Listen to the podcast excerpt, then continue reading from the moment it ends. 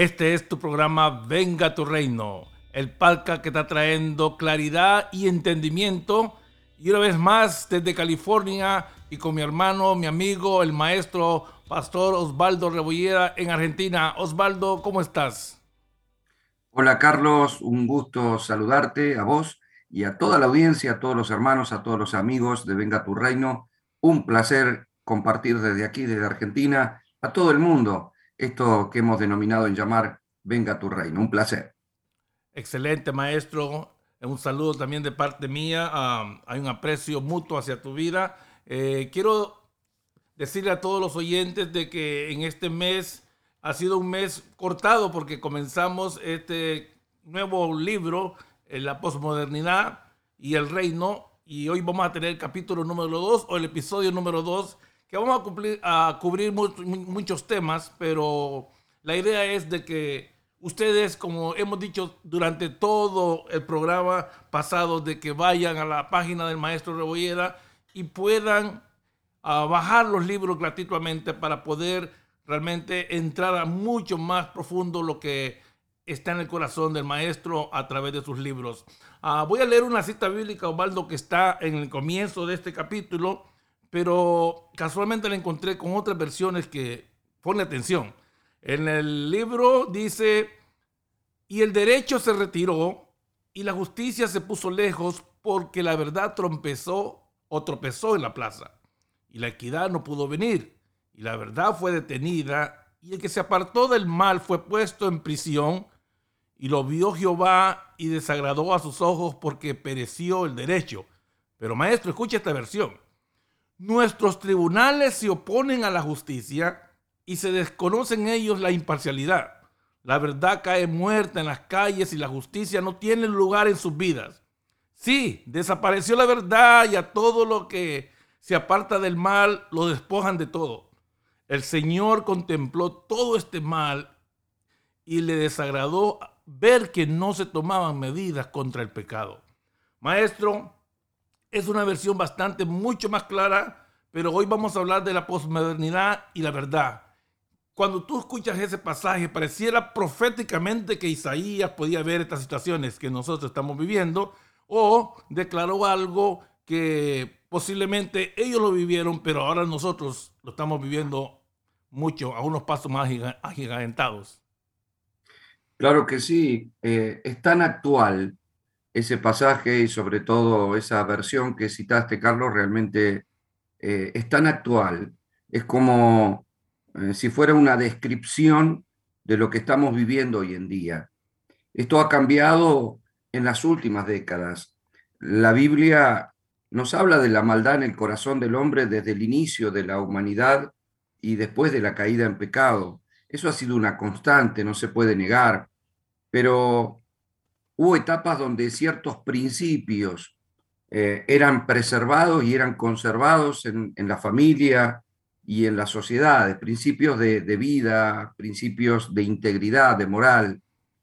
Y hoy esos principios están siendo quebrantados y lo están haciendo con una fachada, ¿no? Lo están haciendo disfrazando este, la mentira como algo bueno. Y por eso es tan peligroso.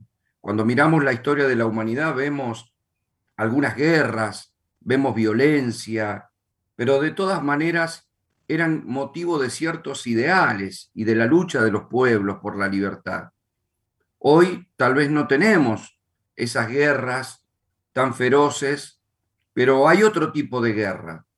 Se puede decir que estamos en una guerra y esta guerra es mucho más peligrosa porque ataca el conocimiento y la vida de las personas y el corazón de las personas.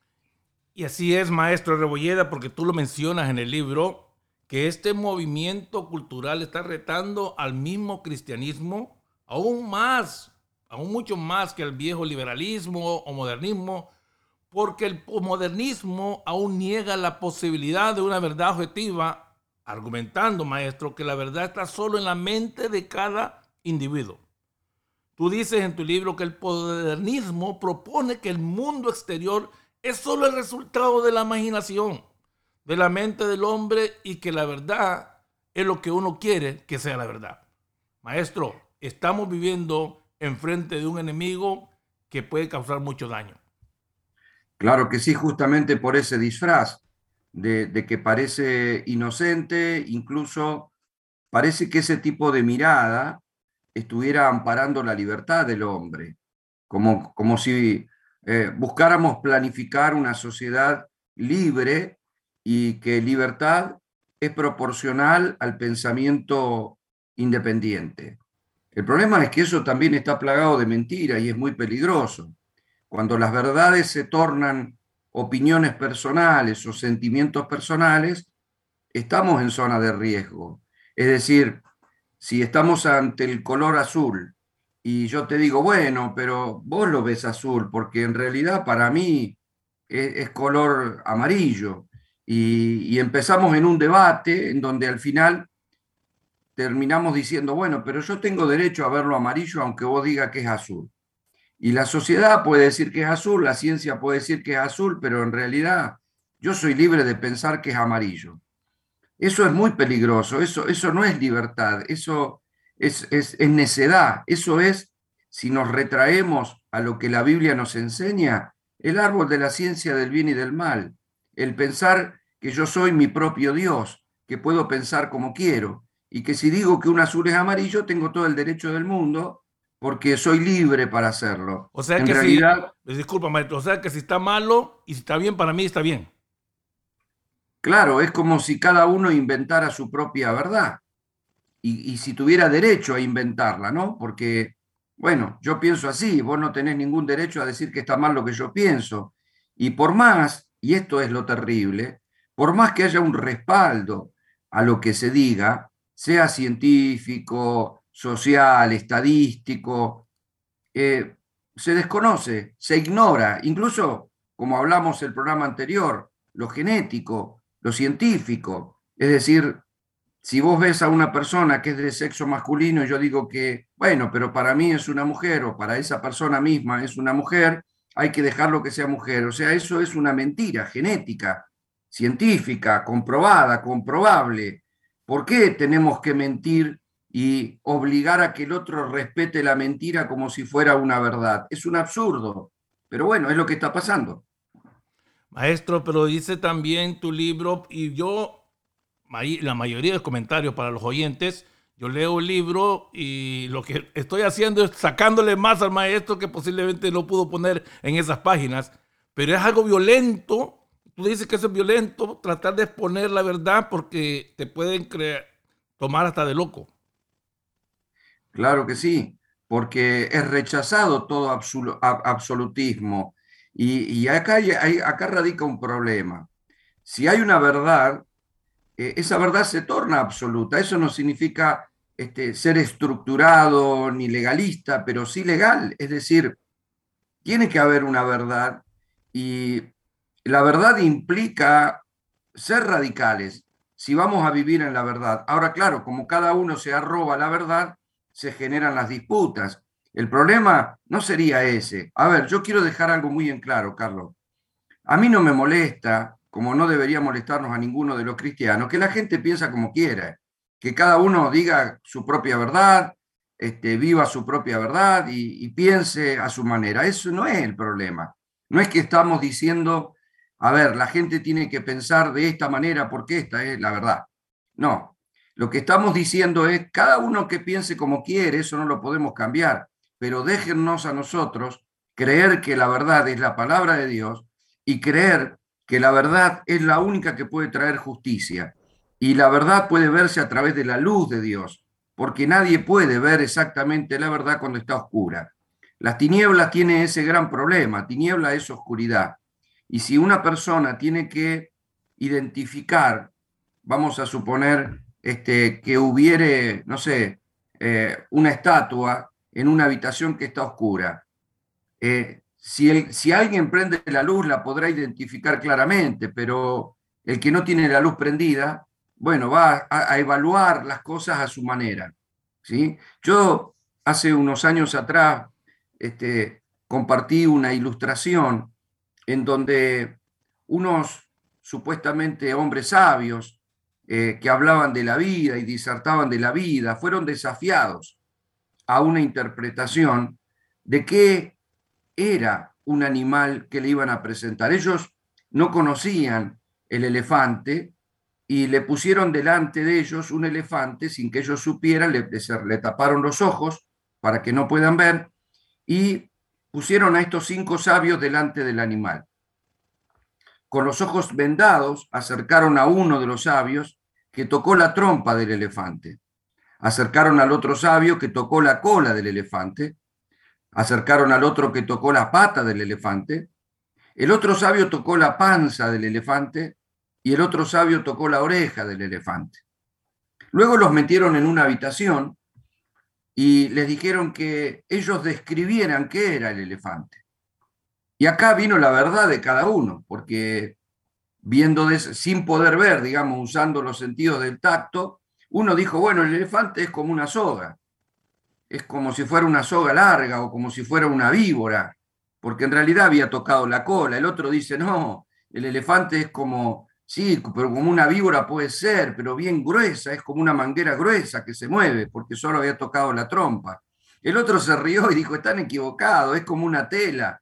Eh, eh, es obvio que es una tela y, y había tocado la oreja. El otro dijo, no, están equivocados ustedes, es una columna, porque había tocado la pata. Y el otro dijo, mentira, ustedes se equivocan todos, no saben nada, es una pared, es como si fuera una pared, porque en realidad había tocado la panza.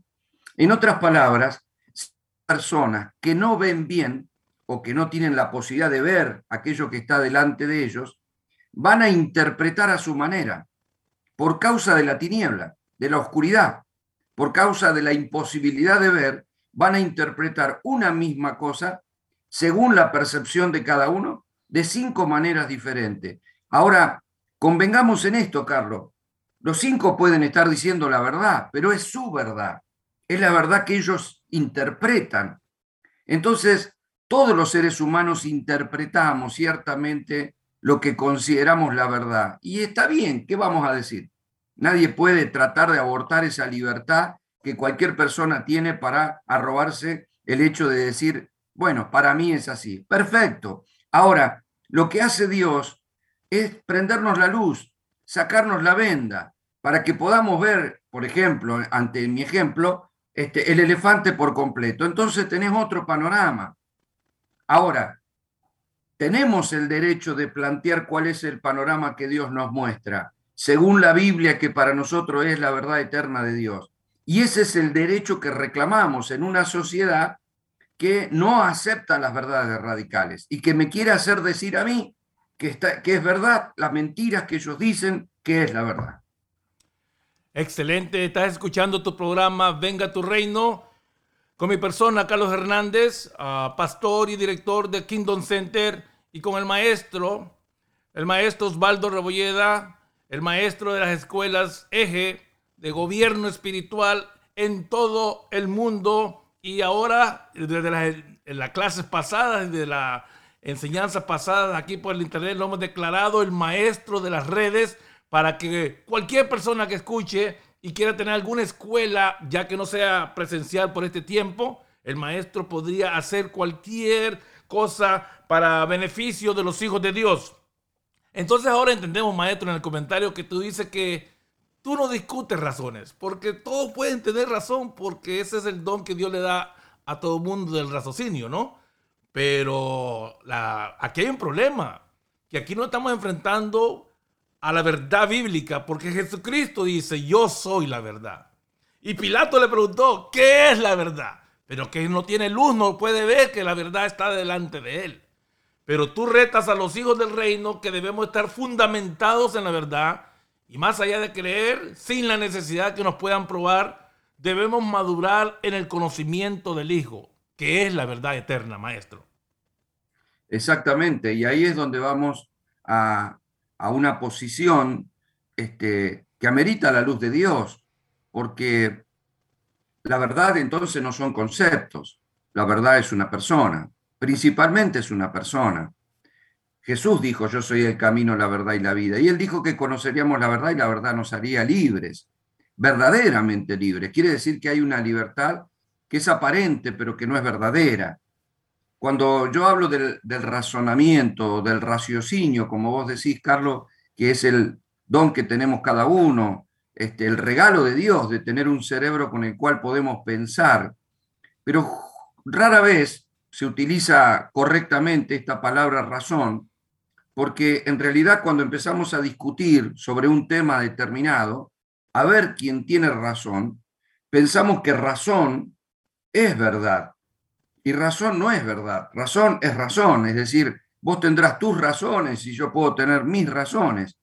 Eh, de hecho, ante el ejemplo que yo acabo de dar de estos cinco sabios con sus ojos tapados, cada uno de ellos tenía sus razones, pero ninguno estaba utilizando la verdad absoluta. Es decir, era una percepción y la percepción limitada de las personas genera un razonamiento. El problema es si ese razonamiento está basado en la verdad o está basado en las percepciones. Y ahí es donde caemos en confusión. De hecho, eh, vemos que esta sociedad, a través de la educación, por ejemplo, le lleva enseñanzas a los niños que están basadas en razonamientos de teorías que son teorías y por ser teorías no son comprobables, pero que la sociedad ha aceptado totalmente, como por ejemplo el hecho de que el hombre descendió del mono. Es decir, eh, si uno indaga esto y analiza esto, yo te puedo probar que eh, carecen verdaderamente de los elementos eh, científicos para decir y aseverar esto con toda seguridad, pero bueno, ya está aceptado, ¿no? Es como que todo el mundo lo aceptó y nadie lo discute, aunque nadie lo investiga tampoco. nosotros sabemos que no es así, pero bueno, la sociedad lo enseña aún a los niños desde la escuela, aceptar una verdad conforme un razonamiento que dice que es científico, pero que solo es una teoría porque no está totalmente demostrada. Un absurdo. Maestro, pero está, vamos a poner, está bien, esta persona, esta sociedad, este sistema no tiene luz y hay que aceptarlo como es. Pero la iglesia, y hay un punto aquí que tú mencionas, y no sé si lo vamos a querer profundizar, la, la, iglesia está aceptando cosas que no la iglesia primitiva, que tanto se habla, no aceptaba cosas en frente de muchas cosas que ahora la iglesia lo está aceptando. Tú hablas aquí mismo de cosas que la iglesia está aceptando y que no debería, porque la iglesia tiene luz, la iglesia tiene la verdad. Y yo te voy a comentar algo. Hace dos días estaba yo en el internet y apareció un mensaje que decía que hay una iglesia en San Diego que la dirige una persona que está en el negocio de videos para adultos, pero ella es la pastora. Y tú mencionas ciertas cosas aquí que yo no sé si tú quieres tocar, pero la iglesia está permitiendo cosas en medio de este movimiento que se llama posmodernidad. Claro, ahí hay el gran riesgo de la posmodernidad, porque es un veneno que entra lentamente y por entrar lentamente no se puede o es difícil de discernir para aquellos que no están sustentados en la verdad. A ver, cuando vos vivís en una sociedad en donde todo es relativo, eh, es muy difícil después no llevar esa relatividad a la Biblia. Y ese es un gran problema, porque la Biblia no es relativa en algunos aspectos. Es decir, podemos, sí. Sí, es más, déjame decirte el nombre. La iglesia se llama Por Pecadores para Pecadores. Así se llama la iglesia. Bueno, ya tienen el ADN de lo que verdaderamente quieren. O sea, quieren permanecer en esa naturaleza pecaminosa, pero decir que creen, entonces tener el derecho de creer y decir, bueno, Dios me ama y me acepta como soy. Ahí tenés una, una, cuestión relativa, ¿ves? O sea, es una verdad media, por lo tanto es una mentira completa. Porque que Dios nos ama es verdad, que me acepta como soy es mentira. Es decir, yo puedo mezclar la verdad con la mentira y me sale algo, este, bueno, que yo lo utilizo como doctrina y como estoy utilizando ciertas bases de la verdad, es donde genero confusión. Y además, eso le cae simpático a mucha gente porque le habilita a vivir sin cambiar, haciendo lo que quiere, no viviendo bajo la voluntad del Padre y de pronto saber que soy aceptado, amado y salvo. Pero eso es mentira, la Biblia no dice tal cosa. Por eso yo menciono en el libro ciertas cosas que hemos dejado que entren en la iglesia o se han dejado en ciertos aspectos algunos líderes dejar que, que algunas cosas relativas entren en la iglesia y se empiezan a poner en duda. Yo recuerdo que hace poco este, un pastor muy famoso ahí en Estados Unidos estaba en televisión y le preguntaron si una persona puede ser salva sin creer en Jesucristo. Y esta persona dijo, bueno, la verdad es que yo no soy quien para decir eso, o sea, solamente Dios sabrá, puede que sí. Eh, el amor de Dios es misterioso, uno nunca sabe, porque Dios ama mucho. Y, bueno, yo creo que el amor de Dios este, puede hacer lo que quiera, porque Dios es soberano. O sea, yo digo, ¿cómo puede ser pastor si la Biblia dice otra cosa? Hay un solo camino al Padre, es el único camino, es la única verdad, la única vida, y nadie llega al Padre si no es por Él. Es clara la escritura que si alguien pecó, la única manera de ser libre del pecado para poder tener un acceso a Dios, tanto en la comunión presente como en la eternidad, es a través de la sangre de Cristo, que es la única que nos limpia. Por eso la cruz es un elemento de muerte, pero que es presentado para que entendamos que es necesario morir para poder vivir en Cristo. Y la única manera de tener comunión con Dios es viviendo en Cristo, porque Cristo es el único ser aceptable delante de la presencia del Señor. Entonces, no es que yo soy aceptado porque creo, yo soy aceptado porque vivo. El tema no se trata de si creo en Dios, se trata de si vivo en Dios. Entonces, lo que, lo que pretende el Señor, lo que, su diseño, su plan, no es lo que pretende, es lo que hace, es que nosotros podamos acceder a esa muerte para vida y esa vida sea en Cristo y viviendo en Cristo, que es la verdad, que es la vida y que es el único camino, seamos salvos. Cuando un pastor relativiza la posibilidad de la salvación de una persona porque ha sido, bueno, una buena persona, como decimos socialmente, el problema es que es bueno delante de los ojos de Dios. Es bueno alguien que de pronto no roba, no dice mentiras, tiene integridad. Tal vez algunas veces engañó a su esposa, pero es una buena persona. En el barrio todos lo quieren. Entonces catalogamos que ese ser bueno, el día que fallece, tiene que ser salvo, porque es un buen tipo, fue una buena persona, ayudó gente, eh, lo querían todos en el barrio. Eh, ¿Sabes cuál es el problema? Que sí o sí ese hombre que puede ser considerado socialmente bueno, hasta incluso se le puede hacer un monumento, ¿no? O poner una calle con su nombre, honrarlo en su partida. El problema es que ese hombre pecó y la única, la única manera de que un pecador tenga acceso a la vida, a la comunión con Dios y a la vida eterna es a través de la obra de Cristo. Y si ese pecador no creyó en Cristo, por más bueno que haya sido de manera social, no es salvo. La, Biblia es clara en eso y esa es la verdad. Yo lamento que esto suene duro.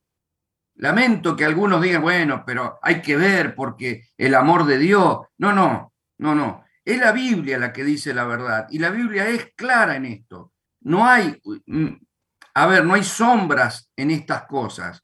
Yo puedo interpretar otros pasajes en donde, bueno, no se sabe bien, se dijo, pero son verdades periféricas pero las verdades fundamentales del reino son absolutas y son la verdad y no hay otra.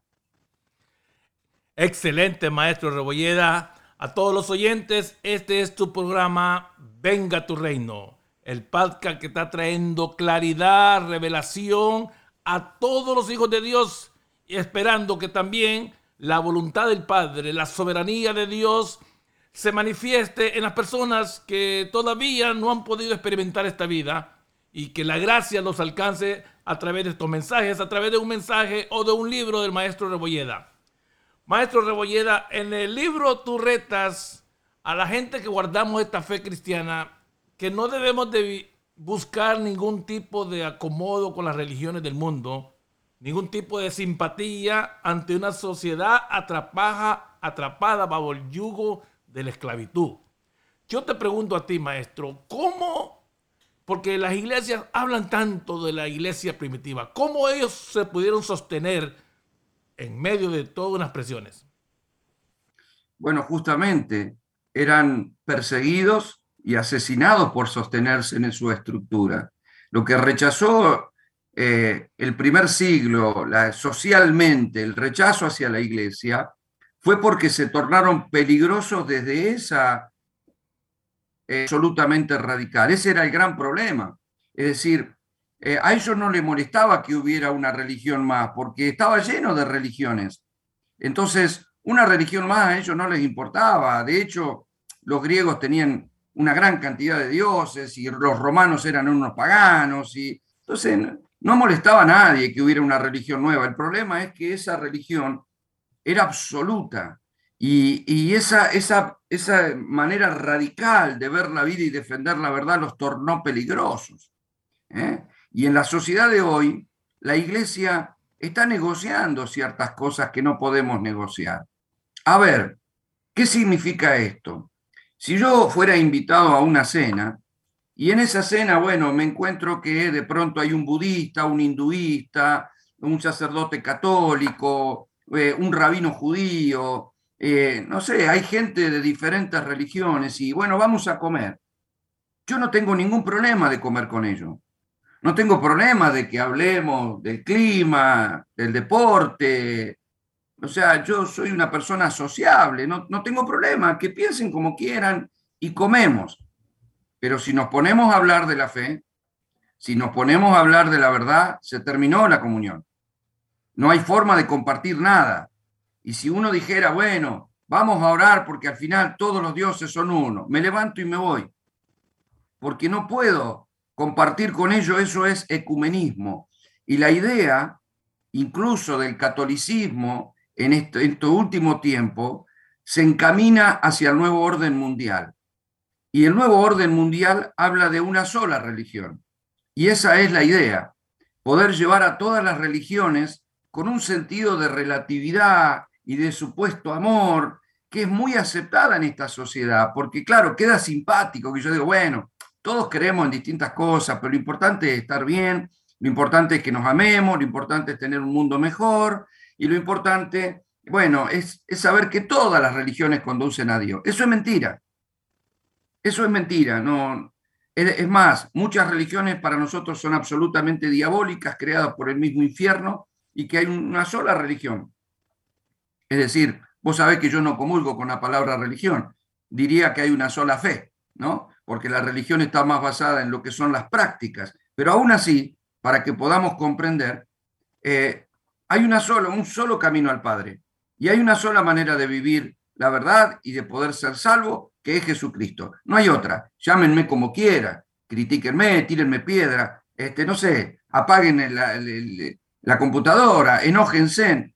No tengo problema, pero ese es mi pensamiento, es el mismo que tuvo Jesús es el mismo por el cual lo mataron a él, por el cual mataron a los apóstoles, por el cual persiguen la iglesia. Yo quiero que entiendas, Carlos, la iglesia católica eh, en los primeros siglos, cuando se fue formando de manera muy perversa, el catolicismo se fue formando, porque la iglesia era una sola, era pura, era una iglesia de gente convertida, perseguida, asesinada, pero en la época de Constantino, él, dice haberse convertido a Jesucristo y proclamó que de ahí en adelante todos iban a ser cristianos. Eso fue lo peor que nos puede pasar, ¿no? Aquí en Argentina, por ejemplo, la religión oficial es el catolicismo romano. Entonces, ¿cuál es el problema? Que te encontrás con cualquier persona en la calle y le preguntás, ¿cree en Dios? Sí, sí, creo en Dios. ¿Y usted pertenece a algún culto, alguna fe? Sí, yo soy católico. No, no soy practicante, pero soy católico.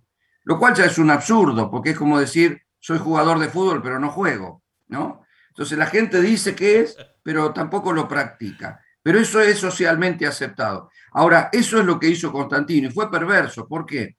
Porque hizo parte de la iglesia gente que no se había convertido. Y lo peor de todo es que eh, pretendió organizarla. ¿De qué manera la organizó? Bueno, quiso hacerle casas a Dios, quiso hacerle templos a Dios, cosa que no había porque en el nuevo pacto los templos somos nosotros, y empezó a edificar grandes templos, grandes catedrales, trayendo nuevamente esa mentalidad de templo que el Señor estaba rompiendo. De hecho, permitió que el templo fuera destruido en el año 70 por la invasión de Tito a Jerusalén, porque el Señor dijo que sería destruido ese templo y que Dios iba a levantar un templo nuevo en tres días. Claro, ese templo somos nosotros, las muchas moradas del Padre, ¿no? Pero bueno, Constantino empezó a edificar y empezó a tomar ciertos eh, ciertas, ciertas rituales de la, del, paganismo, como por ejemplo las procesiones, como por ejemplo la idolatría, eh, y lo empezó a meter en la iglesia, haciendo cargo de la iglesia, es decir, gente que tenía autoridad, a personas no convertidas, eran políticos, políticos que estaban puestos en lugares de poder, lo que pasa es que se dieron cuenta que podían manejar la iglesia a través de la fe y podían manejar a la sociedad a través de la fe. Es decir, de eso se trata las guerras santas y las cruzadas. O sea, la gente no quería pelear porque al rey se le daba ganas de pelear y conquistar otra tierra. A la gente no le importaba eso. Entonces inventaron la guerra santa. ¿Qué quiere decir? Vamos a la guerra en el nombre de Dios. Bueno, vamos. ¿eh? Porque ahí se dieron cuenta que había poder en manejar a las personas con miedo, con manipulación, con amenazas, usando la fe, usando la condenación. Los controlaron y los sometieron. Esa fue la estructura base de la Iglesia Católica, muy perversa, hasta que gracias a Dios en 1517 comenzaron las reformas y esa reforma produjo inquisiciones, es decir, quisieron contrarrestar a la gente que empezó a agarrar la Biblia y a leer la verdad y a darse cuenta de que lo que se estaba viviendo era equivocado. El catolicismo mató más de 100 millones de cristianos por protestantes en las diferentes inquisiciones. Estamos hablando de millones de asesinatos, tan solo por poder vivir la verdad o tener una Biblia. Es decir, se traducía manualmente ciertos pasajes de la escritura, pero cualquiera que encontraban con la escritura los, acusaban y los asesinaban. Los libros que hablaban de la verdad estaban prohibidos y cuando viene el tiempo de la imprenta y se empezó a multiplicar la Biblia, fueron masacres las que se hicieron porque hubo gente que sostenía la verdad. Eso no puede ser olvidado por la iglesia de hoy. Ha costado demasiada sangre defender la verdad para que hoy la negocie cualquiera, viviendo como se le da la gana, diciendo que es más o menos lo mismo, lo importante es el amor, lo importante es que te sientas bien. Eso es mentira. Puede que no te sientas bien y puede que tengas que morir, pero la verdad es una sola. Excelente, maestro Rebolleda. Ah, también en el libro tú mencionas que todo fanatismo es pecado. Que todo fanatismo es pecado y que los cristianos debemos de encontrarnos en un equilibrio y sabios. Ah, que los hijos del reino debemos de pensar con sabiduría y con la verdad. Y que tú muchas veces enseñas, pero que hay mucha gente que se vuelta hacia tus comentarios porque cree que estás defendiendo un partido político o algo. Claro, a ver, el fanatismo en cualquier área de la vida está plagado de mentiras, eh, sea en lo deportivo, sea en lo político, las ideologías políticas. Es un fanatismo porque genera pensamientos que son radicales basados en, en una percepción personal. Ahí tenemos nuevamente la percepción personal, ¿no? Ah, si vos sos de los Lakers y vos este, podés tener la remera de los Lakers, la bandera de los Lakers, mirar el partido de los Lakers y decir, bueno, esto es lo más grande del mundo. Y está bien, pero para vos. O sea, eso, ese es tu pensamiento y, no, no, está mal. El problema es cuando empezás a analizarlo todo con esa percepción. Es como cuando los demás no sirven, cuando los demás, si pierden un partido, nos robaron el partido, nosotros no. Entonces, todo tenemos una tendencia de evaluar como uno de esos este, personaje que tocó el elefante y empieza a evaluar las cosas conforme a su percepción. Y puede pelearse con el resto porque él cree que tiene razón. Y en realidad eso es muy relativo. Es respetable el amor por un equipo, decir, bueno, yo a mí me gusta tal equipo, grito el gol de tal equipo, y está bien, eso no es problema. Hablo del fanatismo. ¿eh? Y cuando, por ejemplo, lo llevamos al plano político, eh, ocurre exactamente lo mismo. Aquí en Argentina tenemos algunos partidos políticos que ya son, este, ya llevan muchos años en el país, y hay gente que es de ese partido y defienden todo lo que ese partido haga. El problema es que hemos tenido aquí en Argentina situaciones de alta corrupción y sin embargo la gente sigue defendiendo lo corrupto con tal de defender su partido. O sea, eh, no lo creen, aunque lo tengan delante de sus ojos. Y eso es muy perverso, o sea, es, una, es una mentira que la gente termina creyéndose. De hecho, este mal llamado populismo que ha afectado tanto a Latinoamérica es crear enemigos y hacer cosas a la vista de la gente. Mirá, mirá si será diabólico, Carlos, esto, que el diablo que no anda disfrazado de diablo para hacer sus maldades, no oculta, no oculta, no se oculta, se manifiesta sus ideas de manera libre hoy en día.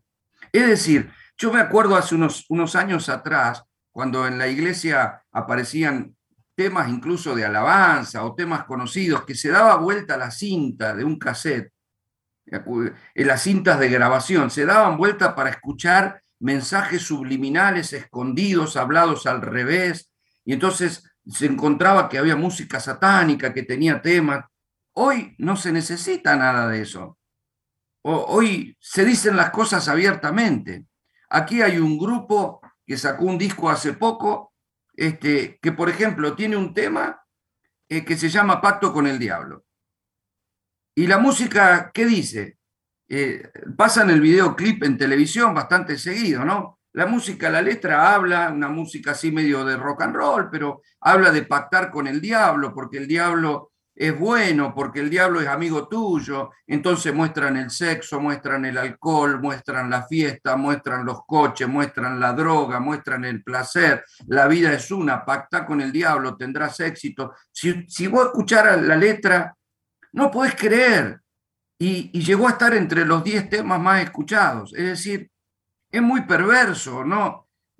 Ya no hay temor. Hoy, hoy, hoy simplemente es aceptado socialmente esas cosas, cosa que en otra época, bueno, trataría de hacerse de manera sutil. Hoy no hay ninguna sutileza. Hoy se dicen las cosas de manera directa, se hablan de manera directa, no se sugiere algo en las películas, se muestra directamente, se muestra todo lo que se quiere mostrar. O sea, vivimos un tiempo muy obsceno para la verdad y, por eso es muy peligroso, porque eso está permeando la iglesia. Maestro Rebolleda, ¿y esto cómo nació? ¿Fue planificado o es también la misma manifestación de la depravidad del hombre o realmente es porque tú dices que fue una reacción contra el racionalismo extremo de la modernidad. ¿Cómo nace todo esto? Porque es un enemigo bastante grande y hay que identificarlo y especialmente en la iglesia. Personalmente creo que es por la evolución de los tiempos, porque proféticamente el Señor dijo que así iba a ser, que la maldad iba a crecer, que la ciencia iba a aumentar y que después del aumento de la ciencia, bueno, la maldad iba a crecer también. Yo creo que durante eh, cientos de años o miles de años diría, porque desde el principio de la escritura hasta unas décadas atrás, eh, el hombre se movía a fuerza de sangre, es decir, eh, se transportaba en caballos, se estudiaba de la misma manera eh, y había un poco avance científico. Nosotros vivimos eso. Yo cuando era chico, este, en mi pueblo repartían la leche en caballos y carros. Y no estoy hablando de 10 generaciones atrás, y estoy hablando de una sociedad eh, eh, bien. Yo recuerdo que incluso las caravanas fúnebres se hacían a caballo, eh, con ciertas tradiciones tal vez, pero no era algo descabellado. No existía la radio, o sea, algunos hogares tenían radios a transitores de esas viejas, no existía la televisora, empezaron los televisores a válvula, nadie tenía un celular, nadie tenía una computadora, nadie tenía, o sea, vivimos un cambio en una generación. Yo tengo 54 años y, de pronto hay un cambio generacional tan fuerte que, yo pasé de esa atracción a sangre a ver al hombre pisar la luna y hoy mirar esa pisada en la luna como algo obsoleto, ¿no? Porque ahora miramos un video del Apolo 11 y decimos, por favor, era una lata eso para llegar a la luna y sin embargo llegaron. Hoy todo ha cambiado, los avances científicos bueno, son extraordinarios, pero también ha crecido la perversión y ha crecido la maldad. Creo que es una cuestión que ya estaba anunciada y que tenía que pasar porque el mal ha crecido, la tiniebla ha crecido en el corazón de las personas y eso creo que ha traído una expansión explosiva. Y por eso lo considero peligroso, porque es un crecimiento meteórico. ¿sí? Y la juventud, atosigada por este avance científico, no sabe cómo asimilar todo esto, porque es demasiado acelerado. Lo que hoy sale como nuevo, mañana es viejo.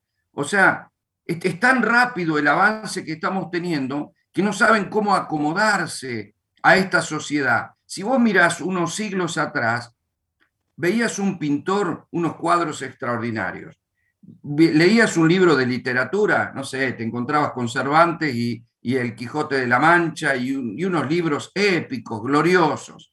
Si eh, íbamos a la música, encontrabas a Beethoven, encontrabas, o sea, había un desarrollo del arte, de, la, de la poesía, de la literatura, de la pintura y de la música, que era extraordinario. Hoy Fíjate, Carlos, que con el crecimiento y la expansión de la ciencia y del conocimiento del hombre, la música se basa en tres tonos y es absolutamente ridícula, con, con, letras espantosas. Los cuadros son manchas de colores que las puede hacer un niño de dos años y se venden en un millón de dólares. el cine eh, es de entretenimiento, pero perdió el sentido de arte. Eh, todo es barato, todo es rápido, todo es ordinario. Eh, a ver, consumismo. Y, y si funciona y se vende, debe ser bueno. Y hemos caído en eso. O sea, hoy una música como la de Beethoven no es valorada, sino un rap. Eh, así estamos. Esta es la sociedad. Es una sociedad que no puede expresar valores eh, verdaderos y profundos, sino superficiales todo rápido, todo barato, todo ordinario, eh, maneras rápidas de pensar, manera fácil de evaluar la vida, si me gusta lo uso, si no me gusta lo tiro. Este, me casé, me llevo mal, discutimos tres veces, me separo, me caso de vuelta, total, me separo, no funciona, yo quiero ser feliz. Me acuesto, soy feliz. No, no me hizo tan feliz eso, me acuesto pero con otra persona, de otra manera, pruebo cosas nuevas, me subo. O sea, no sabe qué hacer la gente con este aceleramiento de los tiempos y está barajando cualquier cosa. Y eso es muy peligroso, mi amado. Es muy peligroso y muy perverso y muy diabólico. Bueno, maestro, no podemos negar que muchas de las cosas que han avanzado nos permiten, eh, como esto, esto hubiera salido una cantidad de dinero de que antes no hubiera pasado. Pero a ese avance, pero lo que no puede pasar es que la iglesia pierda la verdad, que la iglesia se salga de la verdad, porque la iglesia es el fundamento, es el cimiento, el cimiento que sirve de apoyo para sostener o sostener la verdad. Claro, el problema es que cuando todo cambia tan rápido, vuelve relativo lo que vos crees que es seguro. Es decir, eh, salió el teléfono y vos decís, bueno, bárbaro, este, lo, lo recibo, lo incluyo, el problema es que a los pocos meses te dicen que ese teléfono es viejo, ya no registra las aplicaciones y entonces te van a dar otro. Entonces vos decís, uy, yo pensé que me había comprado un teléfono extraordinario. No, ya no sirve. Eso me lo repiten todos los años. No, ya no sirve. No, ya es viejo. No, ya es viejo. No, ya es viejo. Todo lo que abrazo, que parece ser, no es. Eh, automáticamente eso genera algo en el inconsciente. Las cosas duran poco. De hecho, en esta mentalidad de consumo que nosotros tenemos, están creadas para que duren poco. Yo me acuerdo las primeras heladeras que salían, no solamente la chapa con la que era hecha, sino los motores que tenían, estaban creados para que duraran mucho, años, toda la vida si era posible. De hecho, las chapas de los autos, todo era creado para que, bueno, durara mucho. Pero claro, se dieron cuenta que cuando dura mucho se vende poco. Entonces la sociedad de consumo hace que las cosas duren poco para que se vendan. Entonces vos vas a arreglar una heladera que se te rompió porque la compraste hace tres años y te pregunte, ¿cuánto hace que la tiene? Tres años. No, hermano, ya la tienes que cambiar. O sea, la idea es que la cambies, ¿no? Entonces se genera el consumo, consumo, consumo. ¿Por qué estoy diciendo esto si vos me preguntás de la verdad?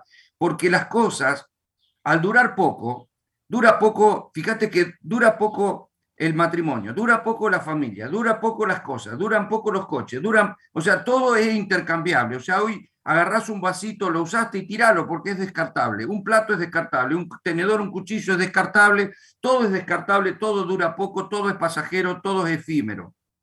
Ahora, cuando vos tenés una verdad que es eterna y que no cambia, no es aceptada.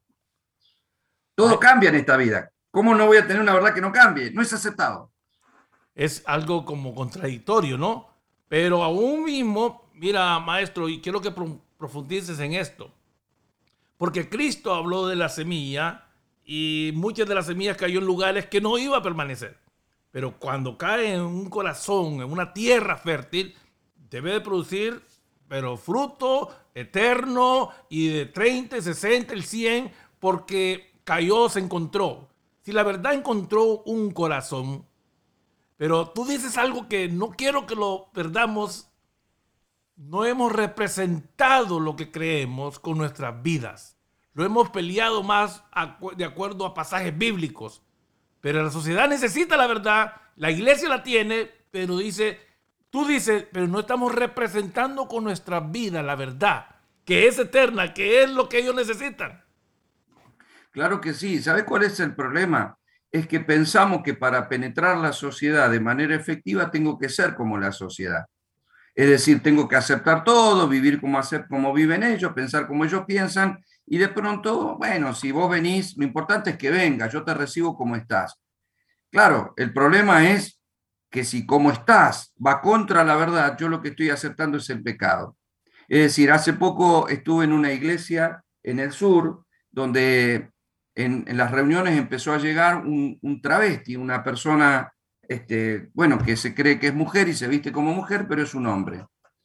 Eh, por supuesto, lo recibieron este, bien, lo recibieron con amor, este, participó de las reuniones y está bien, porque la homosexualidad no es un pecado más grave que otros pecados, ¿eh? Es igual, es pecado, punto. Como es pecado el adulterio. Que pensamos que una persona, un hombre que anda con tres mujeres no es tan pecador como un travesti o una persona que lo vemos vestido de mujer. Es lo mismo, es pecado. Entonces está bien que lo hayan recibido. El problema es que al poco tiempo no solo se sentía aceptado como era, sino que lo empezaron a invitar a las reuniones de dama. Y al poco tiempo estaba trabajando para la iglesia, sirviendo al Señor como mujer.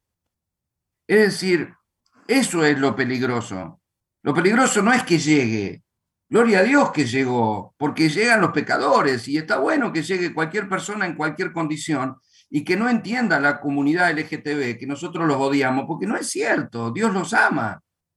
Pero, a ver, eh, yo sé que Dios me amaba a mí, pero Él odia el pecado. Y, a, ver, a ver si entendemos esto de una vez por todas, porque Él aborrece el pecado y, la, y el amor está centrado en el Hijo. Al Hijo es al que ama. Lo que pasa es que en su gracia nos da acceso al Hijo, por más pecado que hayamos tenido, nos da. Nosotros no odiamos a las personas, nosotros tenemos que amar al prójimo, amar al prójimo como a nosotros mismos es el mensaje de Dios.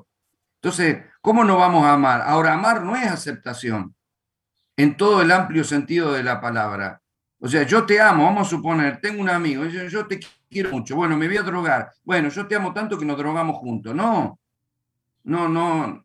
A ver, este, bueno, no, pero yo, yo ando asesinando gente, pero somos amigos. Sí, es asesino, pero yo lo amo, ¿viste? Yo, no, no, porque una cosa es el amor y otra cosa eh, es, tener comunión con el pecado y con los principios que practica. O sea, fíjese que Dios te ama, pero aún así puede permitir que te vayas al infierno. ¿eh? ¿Y sabes cuál es el mayor tormento de las personas que se pierden? Es que van a pasar una eternidad perdidos sabiendo que hay un Dios eterno que los ama eternamente. Y vos decís, ¿y por qué? Porque, porque ese fue el camino que elegí, el camino de, de la maldad. Entonces, ¿qué es lo que hace Dios? Como nadie lo elige, Él elige a algunos para expandir su gracia y su misericordia. Y después de haber recibido esa gracia y misericordia, es cambiar. Las cosas viejas pasaron y aquí todas son hechas nuevas. La nueva vida que nos da el Señor espiritualmente nos habilita para el cambio. No es un cambio producido a fuerza de hombre, es un cambio producido por el Señor que habita en nosotros y por la gracia que a través del Espíritu vivifica no solo la palabra, sino su voluntad en nosotros, manifestándola a través de los frutos de la vida, que algunos lo pueden ver como cambio, en realidad es el desarrollo de la nueva vida que recibimos, y eso hay que vivirlo con intensidad para mostrarle al mundo que Dios existe porque somos su cuerpo. Excelente, bien explicado, maestro Rebolleda. Todos los oyentes, tu programa Venga tu Reino el podcast que está trayendo claridad y revelación a los hijos de Dios. Entonces, amados, ustedes que están escuchando, libertad no es hacer lo que queremos o sentir querer hacer. La libertad es hacer las cosas correctas. La libertad es el resultado del conocimiento de la verdad. Y la verdad no es un concepto, lo hemos dicho durante todos los programas. La verdad es Cristo.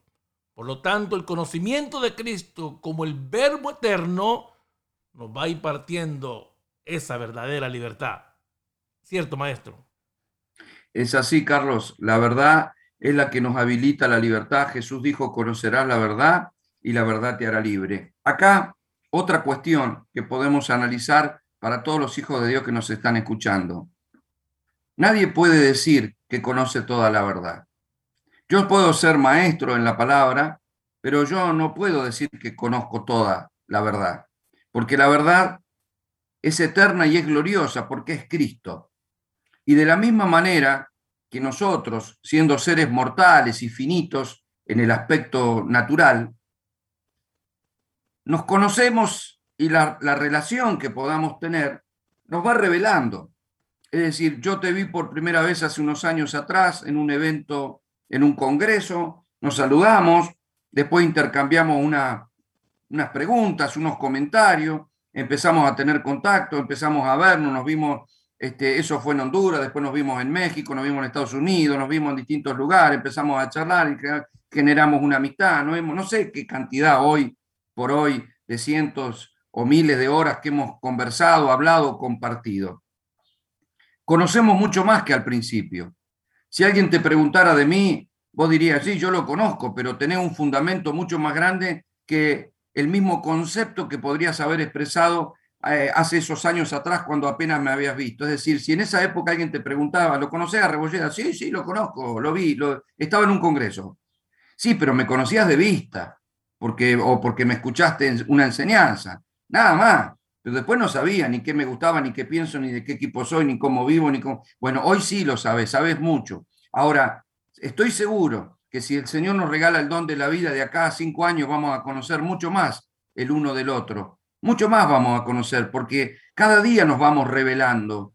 Entonces, si vos o yo fuéramos la verdad encarnada, no podemos decir que la conocemos toda, conocemos parte y se va ampliando, se va ampliando, se va ampliando. Jesús o sea, la Biblia dice en Proverbios capítulo 4 que el camino del justo es como la luz de la aurora de la mañana, va en aumento hasta que el día es perfecto. Yo cuando tuve un encuentro con Cristo pude decir, oh, conocí al Señor, recibí la vida, pero no es que lo conocí en el amplio aspecto de la palabra. Conocí, bueno, ahora después de tantos años de ministerio puedo decir que lo conozco más que cuando lo recibí en mi corazón por primera vez o que Él se reveló a mi vida pero tengo que decirte que lo conozco mucho menos de lo que lo voy a conocer de manera eterna. Es decir, hay un gradualismo que se va manifestando a través de las experiencias de la vida, de los conflictos. Uno lo va conociendo al Señor como el proveedor, como el, el escudo, como el libertador, como el padre, como el amigo, como el sanador, como...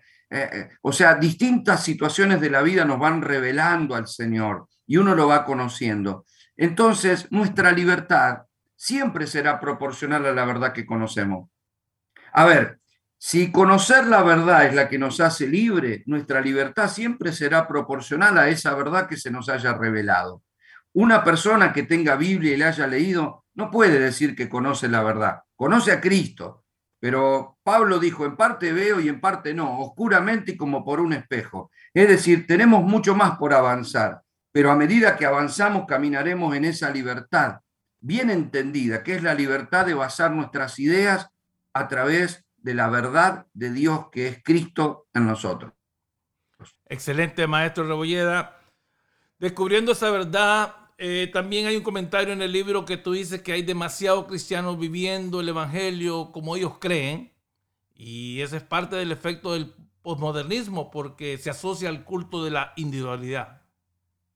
Exactamente, Carlos, tal cual. Es decir, cada uno empieza a generar y a fabricar su propia fe basado en lo que ellos creen. Pero, a ver, no solamente eh, pueden conservar los fundamentos de la fe, porque creen en Cristo, creen en el Padre, el Hijo, el Espíritu Santo. No te discuten eso, si no ya hablamos de practicar otra religión. Ellos pueden no discutir eso, pero sí empiezan a discutir otras cuestiones, porque hoy, por ejemplo, teniendo las redes sociales o teniendo, este, por ejemplo, YouTube, que hay tantas enseñanzas, predicaciones, maestros, eh, la gente puede escuchar y va tomando de cada uno lo que le gusta. De pronto, si se encuentran con la página de esa pastora que este, comercializa este, pornografía, pero que a su vez es pastora, eh, lo toma porque le gusta, si le gusta lo toma y se ve, no tiene nada de malo, no tiene nada de malo. Yo de ahora en adelante voy a mirar porque la pastora enseñó que se puede mirar. Eh, después me encuentro con otra enseñanza eh, que dice otra, otra cosa, no sé, el pastor es homosexual, ah, viste, se puede, ves, que no está mal porque se puede, y lo adopto, adopto lo que quiero. Hay algunos que hoy están enseñando que no es necesario congregarse, que no es necesario bautizarse, que no es necesario este, eh, dar una ofrenda, que no es necesario, y la gente va tomando lo que le gusta, ¿no? Escuché una enseñanza que dice, y la tomé, y voy haciendo mi propia iglesia y mi propia manera de pensar. Yo en el libro menciono a Micaías, porque eh, esa historia está en jueces 17, pero a pesar de ser el antiguo pacto, tiene una clara sombra de lo que estamos viviendo hoy, ¿no? Porque Micaías, bueno, eh, consigue un efod, hace unas estatuas, eh, trae un sacerdote, lo nombra su propio padre, lo trata como hijo, pone después como sacerdote al hijo, hace una mezcla porque él lleva a la iglesia a su casa y se creó un culto. Y entonces dijo, bueno, ahora voy a ser bendecido porque Dios está conmigo. Y eso es lo que están haciendo algunas personas hoy en día. De hecho, yo tengo aquí en mi pueblo personas que antes iban a la iglesia y hoy no se están congregando. Y, es, y yo me sé encontrar con esas personas y me hablan de Dios, me dicen, sí, pastor, yo siempre, siempre estoy orando. Y yo le estaba pidiendo dirección a Dios y me hablan de Dios y yo no les quiero discutir. Pero me hablan de Dios y ellos no se congregan, no se sujetan a nadie, no reconocen autoridad, no son edificados por nadie. No, miran el canal cristiano, escuchan mensajes cristianos en YouTube, leen algunos libros cristianos y hacen cristianismo a su manera. Y listo. Yo con Dios estoy bien este, y hago lo que quiero. Y eso es muy peligroso, porque Dios nos llama a vivir en unidad en el cuerpo de Cristo. Es la unicidad del cuerpo es cuando morimos para ser todos uno en Cristo Jesús. Y Pablo lo dijo claramente, una misma mente y un mismo parecer. ¿Ligados a qué? A la verdad de Dios. Para eso está la Biblia, para que le creamos y vivamos por ella. Maestro Rebollera, entonces ese comentario, ese último comentario, esta gente han adaptado a Dios a sus necesidades en vez de adaptar nuestras vidas al deseo del cambio y la transformación. Claro, yo hago la iglesia que a mí me gusta. Y bueno, este, me estoy alimentando porque escucho mensajes por YouTube y estoy orando, pero a mi manera y vivo a mi manera y hago lo que quiero, pero bueno, es la iglesia que a mí me gusta y la que yo creo que tiene que estar. Es muy curioso, pero cuando yo subí hace poquito un video, hay unos videos en YouTube que hablan de los 10 minutos para aprender del reino, y yo subí eh, la respuesta a una pregunta que era, ¿puede un cristiano ser cristiano sin congregarse? Mi respuesta fue, puede ser creyente, pero nunca será discípulo, porque el discípulo demanda del compromiso con el cuerpo de Cristo para la expansión verdadera de la vida. Y lo desarrollo y lo explico en 10 minutos, ¿no? Es muy curioso que es el único video del cual tuve que borrar algunos comentarios, porque me parecía, a ver, yo cuando subo un video me expongo a los comentarios negativos. No tengo ningún problema, o sea, que alguien me suba, no me gusta su mensaje, no, no tengo problema con eso, porque cualquiera que va a hacer algo públicamente va a ser criticado o alabado, y me da lo mismo una cosa que la otra. Yo lo subo porque enseño la palabra y lo tengo que subir. Voy a usar el medio para expandir la verdad y punto. Pero tuve que borrar algunos comentarios porque generaban confusión y conflicto barato de personas que no solamente no están de acuerdo con todo lo que cité, porque yo di todo fundamento bíblico por, qué motivo hay que congregarse. No, de un plumazo desecharon todo y dijeron, hicieron un comentario agresivo, como que los pastores queremos que la gente se congregue para sacarles dinero y para manipularlo y para nuestros propios negocios y para tener nuestras propias iglesias y los templos y vivir de la gente. Bueno, agresivo, absurdo, ridículo, desconocedor de la verdad, porque, a ver, nosotros que conocemos muchos colegas, muchos pastores, sabemos que puede haber alguno que se enriqueció ilícitamente, que manipuló, que sacó plata, pero gente corrupta hay en todos los estratos de la sociedad. Y Jesús tuvo 12 discípulos y uno era ladrón. Que haya alguno que robe, puede ser, pero el 99% de los pastores que conozco son gente honesta. Y muchos dejamos todo lo que tenía para servir al Señor. Y pasamos a veces tiempos de dificultad. No le pedimos a nadie, no manipulamos a nadie. nosotros llevamos décadas con la iglesia aquí, por ejemplo, en este, en este pueblo, y sin embargo yo jamás cobré un sueldo de la iglesia. Sin embargo, la gente me critica por el auto que tengo, este, por, no sé, te ven prosperar y piensan que me lo estoy comprando sacándole plata a la gente. Y sin embargo, yo no cobro de la iglesia. A mis materiales los regalo, regalo los libros, regalo este, los audios, los videos, no cobro en la iglesia. Vivo de las escuelas, vivo de mi vida, trabajo muchísimo, estoy 10, 12 horas aquí tratando de aprender en la oficina para enseñar al pueblo y sin embargo tengo que aguantarme de gente que diga barbaridades. Ahora, no me molesta que la gente opine eso, porque la gente ignora. Sí me molesta que sean cristianos los que opinan eso, porque son aquellos que le están haciendo mucho mal al cuerpo de Cristo, por criticar a pastores, a profetas, a iglesia, a la palabra misma y generar más relativismo en la gente que encasilla a todos en lo mismo, son todos iguales. No, gracias a Dios no es así. Excelente, maestro Rebolleda. Ah, gracias por la claridad y aclarar las cosas que muchas veces la gente puede hacer comentarios negativos. Una pausa. Recuerda que este es tu programa Venga tu Reino y el deseo en el corazón del maestro Rebolleda, en mi persona, que Dios lo ha puesto, es de que esto traiga claridad, traiga entendimiento. Hablando de los libros del maestro Rebolleda, él mismo lo explicó ahorita, están completamente gratis, amado. Ve a la página osvaldorebolleda.com, bájalo gratuitamente y una vez más, esto no es de lucro ni nada, pero si es, no hay un precio en esto, pero hay algún valor. Tú puedes hacer una ofrenda y no porque el maestro me lo dice a mí, es porque realmente es de bastante valor lo que vas a obtener ahí y es motivo de poder expresar agradecimiento para lo que Dios está haciendo a través de estos libros y a través de este programa. Maestro Rebolleda, el verdadero motivo en estas dos cosas que hemos venido expresando, realmente del modernismo y el postmodernismo, es que quieren un ser humano sin Dios y gobernado por una naturaleza pecaminosa. Háblanos un poquito de eso. Bueno, quisiera justamente terminar con eso porque, a ver, eh, es simplemente la misma tendencia que desde el principio el Señor nos muestra en la Escritura. Una y otra vez el hombre luchando para vivir por sí mismo y ser su propio Dios. Lo cual es una gran confusión porque el que cree que es libre en realidad solo está sujeto a las mentiras de Satanás. La Biblia dice que el mundo entero está bajo el maligno. Alguien podría decir, no, yo no creo en Dios, pero tampoco en el diablo, no me meto con nadie, mi vida es mía y yo soy dueño de mi vida. Bueno, yo le diría que no, le diría que no es así. Puede ser dueño de algunas acciones, ojalá no tenga las influencias de las tinieblas, pero lamentablemente las va a tener, de un sistema que te lleva creyendo que soy libre porque hago lo que quiero, pero en realidad soy cautivo de mi propia libertad. Yo suelo poner como ejemplo a las personas que se drogan, por ejemplo. Creen que son libres para drogarse todo lo que quieren. En mi vida yo si quiero me drogo porque soy libre y en realidad son cautivos de su supuesta libertad, porque si quisieran dejar la droga no la pueden dejar.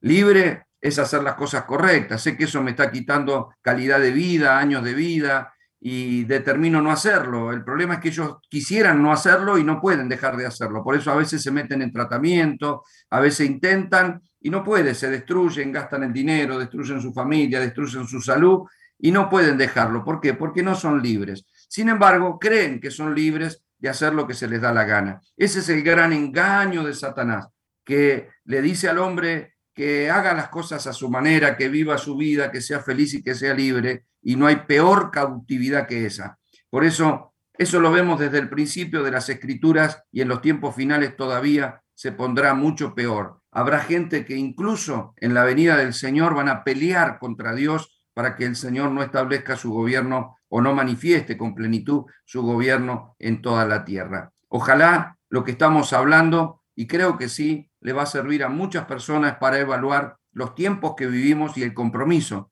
que debemos tener con la verdad. Maestro Rebolleda, un último comentario de la, no sé qué capítulo es, porque esto ha fluido de una manera uh, como, como debe de ser. Uh, pero todo, todo, todo intento humano, eso es lo que dice el comentario, que deja al lado a Dios y sus principios, nunca va a llevar al ser humano a una vida en plenitud. Nunca lo va a hacer. Claro que no, nunca. La plenitud solamente está en el Señor, porque la palabra plenitud en el griego es la palabra pleroma, que es algo completo, acabado, eh, íntegro, terminado. Y nadie puede sentirse así cuando todavía tiene un vacío existencial por la ausencia de Dios y carecer de la vida espiritual. El ser humano fue creado tripartito, tiene espíritu, alma y cuerpo. Cuando no hay vida espiritual no puede haber plenitud porque hay una parte de mí que no funciona. Por lo tanto, la vida que es Cristo cuando viene y vivifica mi espíritu, entonces me siento pleno como ser espiritual y eso va a darme plenitud en todas las áreas de la vida. Porque, a ver, la eternidad está en la vida espiritual, no en la carne que al final muere. Las personas pueden sentirse en su salud plena. Sin embargo, conocemos hoy deportistas que fueron deportistas de alto nivel y que los años pasaron y, y vemos cómo decayó eh, su capacidad física. Miremos a personas, no sé, como Pelé hoy en día, como Maradona que murió hace poco, este, como Mohamed Ali, como personas que admiramos por su fuerza, su deporte, de los mejores deportistas del mundo, eh, no sé, con una capacidad aeróbica, de fuerza extraordinaria, pero la vida perdieron plenitud y no fueron a más, fueron a menos por la lógica de la vida. Pablo dice, que por fuera nos vamos deteriorando poco a poco. Sin embargo, por dentro podemos ir creciendo hacia la plenitud. Dice Dios ha puesto eternidad en el corazón nuestro. Y ahí es donde está la plenitud de la vida. Todo lo demás, vos podés tener el mejor coche, la mejor casa, el mejor dinero, pero todo empieza a decaer y en un momento nada de eso te sirve más que para terminar postrado en una cama. Sin embargo, si ese día te alcanza con una plenitud en el espíritu, gloria a Dios, porque has alcanzado la, la verdadera plenitud del hombre que no está en los bienes que posee, sino en el bien eterno y glorioso de vivir y de tener a Cristo en él. Eso es maravilloso. Excelente, maestro Rebolleda. Para finalizar, amada iglesia que estás escuchando, este es un cierre.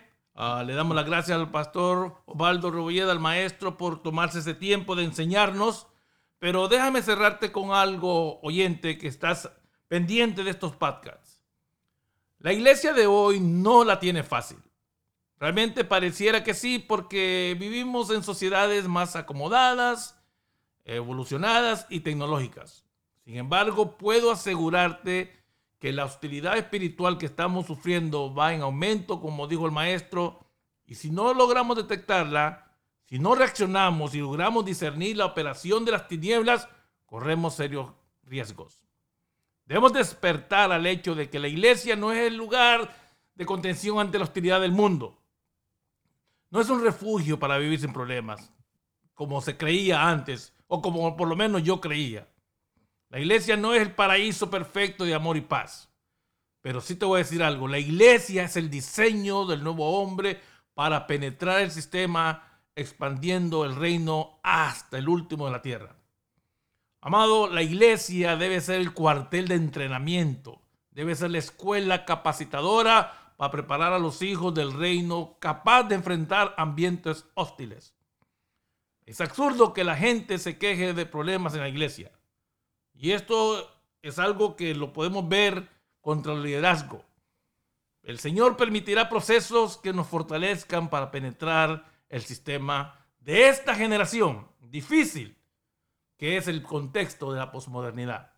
Así que cada uno de ustedes que han escuchado este programa, que el Señor nos permita abrir nuestros ojos y escuchar lo correcto, que despierte el deseo de la buena palabra, como una vez el maestro nos dijo, refiriéndose al libro de Daniel. Este es el tiempo de levantarse, amada iglesia, y sostener esa verdad eterna. Bye bye.